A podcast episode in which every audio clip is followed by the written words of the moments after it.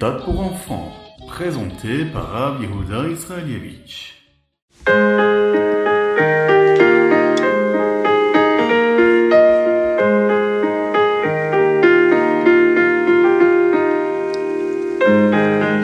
Dans la paracha de cette semaine, la parachat Noach, nous apprenons l'histoire de la colombe que Noach a envoyée trois fois. La principale façon dont nous étudions la Torah, c'est le sens simple, c'est-à-dire comprendre le sens de l'histoire telle que la Torah l'enseigne. Mais il existe également d'autres façons de comprendre les récits de la Torah. Et l'une d'elles s'appelle le remez, ce qui est mis en allusion. Nous apprenons une allusion très intéressante à partir de l'histoire de la colombe le peuple juif est comparé à une colombe. Nous sommes comme la colombe qui a été envoyée, nous avons été envoyés en exil, en galoute, comme cette colombe qui a été envoyée. La première fois, nous avons fait Teshuvah et sommes revenus. Nous avons reconstruit le temple, le Beth Amikdash. Encore une fois, nous avons été envoyés en galoute, puis nous sommes revenus par nous-mêmes au Beth Amikdash. Ensuite, la colombe a été envoyée pour la troisième fois, et elle n'est pas encore revenue. C'est comme nous, dans cet exil final, nous avons été envoyés dans cette galoute-là. Une galoute longue, douloureuse, mais nous ne reviendrons pas de nous-mêmes à cette Géoula. Hachem va nous ramener, afin que nous puissions nous profiter de la Géoula pour toujours. La Géoula Amétite Ve'Ashlema, une Géoula qui ne sera jamais suivie d'une autre galoute.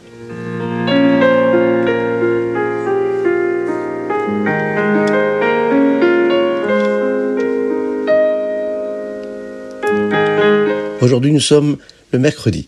Bonjour à toutes et à tous, infiniment heureux de vous retrouver pour partager avec vous le fritat du jour. Nous sommes le Gimel Marcheshvan 5784 et nous commençons par le roumage du jour, le Révi.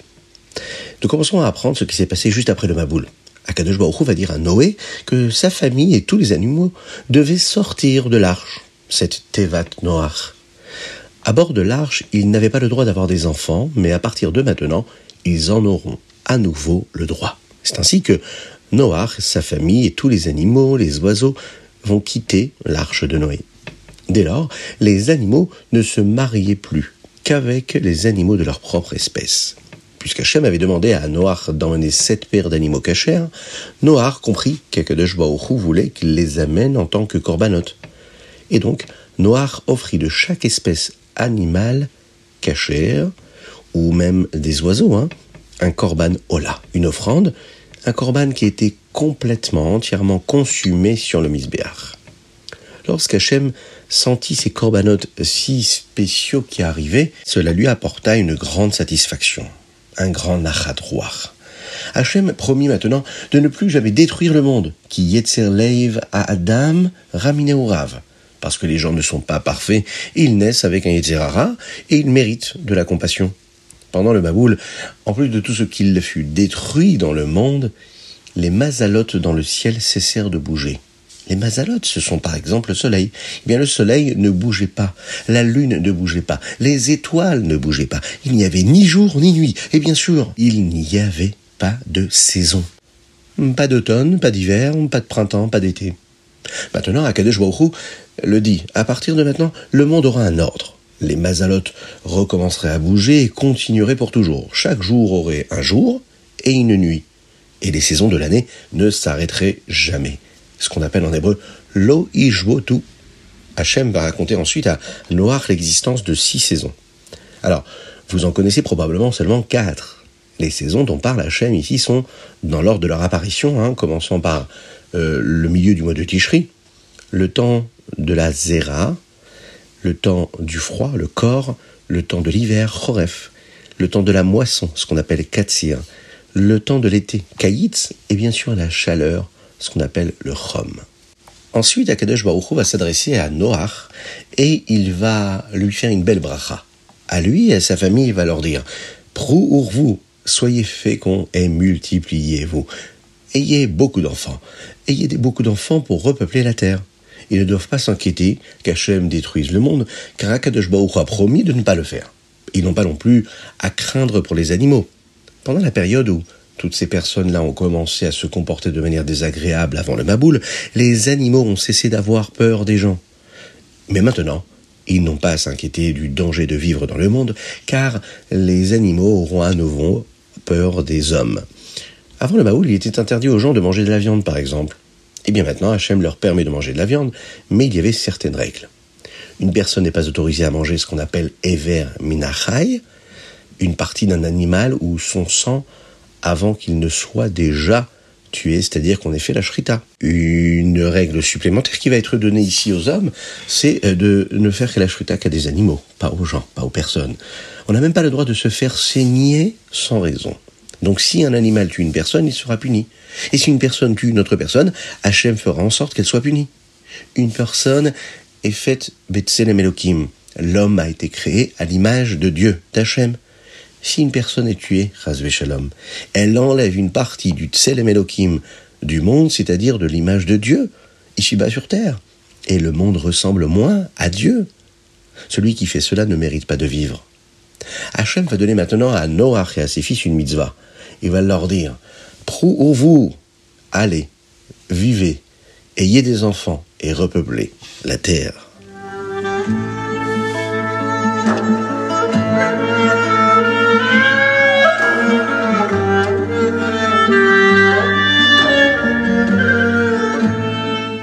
Aujourd'hui, nous allons lire dans les Teilim le chapitre 18, 19, 20, 21 et 22.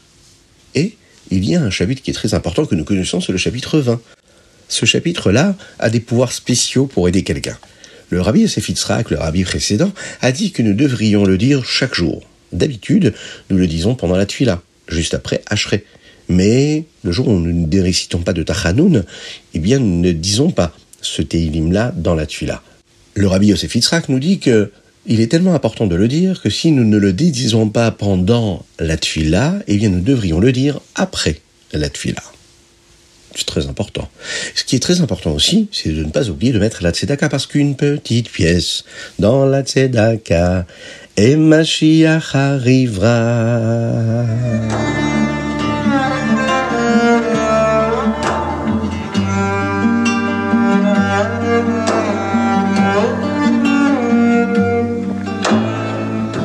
passons au Tania du jour. Aujourd'hui, nous sommes dans la Higereta Kodesh, la 25e. Maintenant que le rabbi Shnon Zalman a terminé d'expliquer ce que le Baal Shem Tov nous avait dit à propos de ce non-juif là qui pouvait ennuyer un juif au milieu de la tfila, il explique pourquoi certaines personnes n'ont pas voulu accepter sa façon d'expliquer les choses.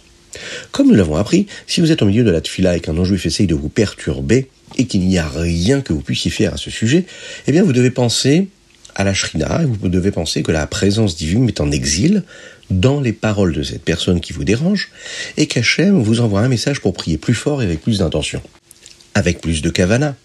Avant l'expliquer, hum, ce dont le Rabbi Zalman parle ici, il s'agit aussi également de tout ce que nous vivons dans la vie. Quand on voit que quelqu'un nous dérange dans ce que nous faisons de spirituel et de kadosh, c'est qu'Akadosh Baruch veut que nous intensifions ce qu'on est en train de faire.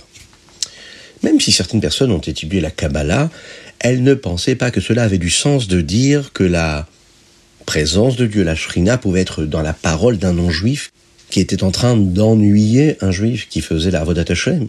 Elle se moquait du chassidisme, de la chassidoute. Mais chacun d'entre nous sait qu'Hachem est partout, tout le temps. C'est une croyance que chaque juif a depuis toujours. Avec cette croyance, le rabbi Shonzalman explique aussi qu'Hachem a choisi de se mettre en exil là-bas, même dans un non-juif qui ennuie un juif, même dans le mal, Dieu a choisi de s'y mettre. Bien sûr, euh, nous avons du mal à le comprendre.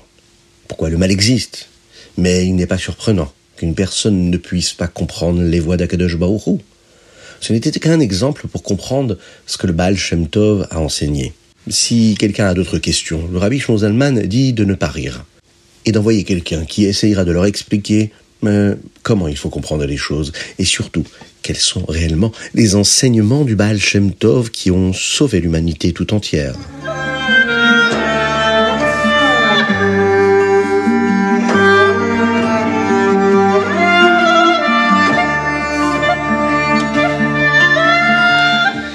Nous allons passer à notre Ayumium du jour. Aujourd'hui, nous sommes le Gimel Marcheshvan. Le Ayumium d'aujourd'hui est une suite de celui d'hier. Nous avons appris que le Rabbi Shlomo Zalman a dit au Chassidim que nous devons vivre avec la paracha de la semaine. Nous devrions y penser même pendant cette semaine et de trouver des leçons sur la manière dont nous devrions vivre.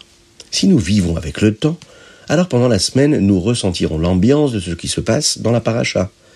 C'est pourquoi les deux premières semaines du Chumash ne sont pas les semaines les plus complètement heureuses, Bereshit et Noir.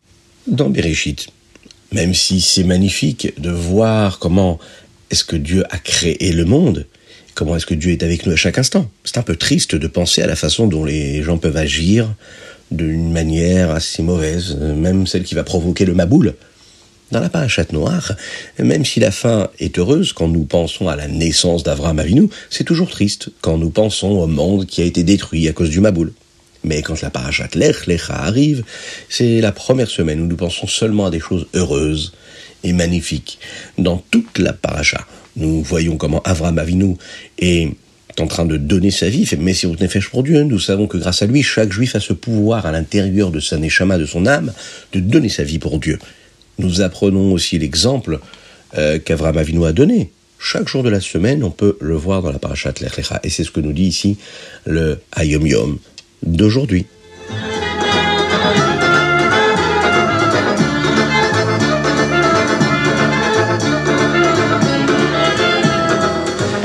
Et nous passons tout de suite à notre Rambam du jour. Aujourd'hui, nous parlons du sacrifice de Pessah, le Korban Pessah nous étudions en fait le dernier chapitre de tout le Sefer Avoda, celui qui concerne les lois qu'il y avait dans le Beth Amikdash. Dans le Père Ekret, nous en apprenons davantage sur les personnes qui travaillent avec du Ekdesh, c'est-à-dire ce qui a été consacré, sanctifié et réservé pour le Beth Amikdash, comme les agriculteurs, les constructeurs ou bien même les Kohanim.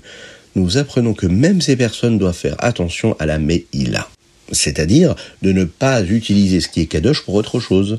Le Rambam conclut en nous rappelant que nous devons accomplir les mitzvot avec soin, même si ce sont des chukim, c'est-à-dire des mitzvot que nous ne comprenons pas.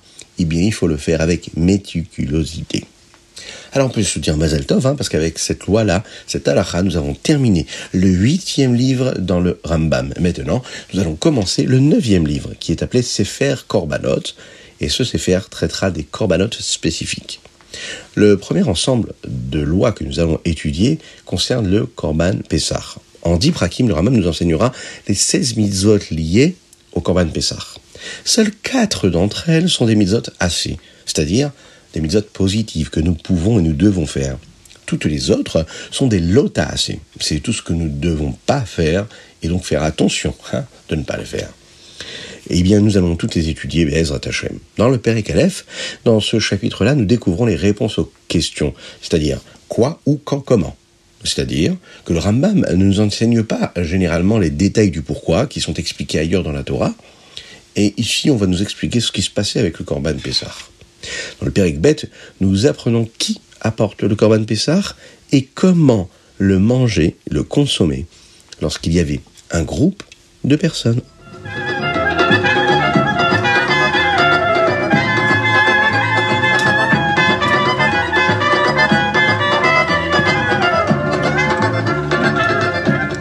C'était le Ritat du jour. J'espère que vous avez passé un bon moment. N'oubliez pas de partager le Ritat à vos amis, à vos proches. N'oubliez pas d'envoyer vos dédicaces sur ritat.fr, mais aussi sur euh, le WhatsApp du 06 61 76 87 70.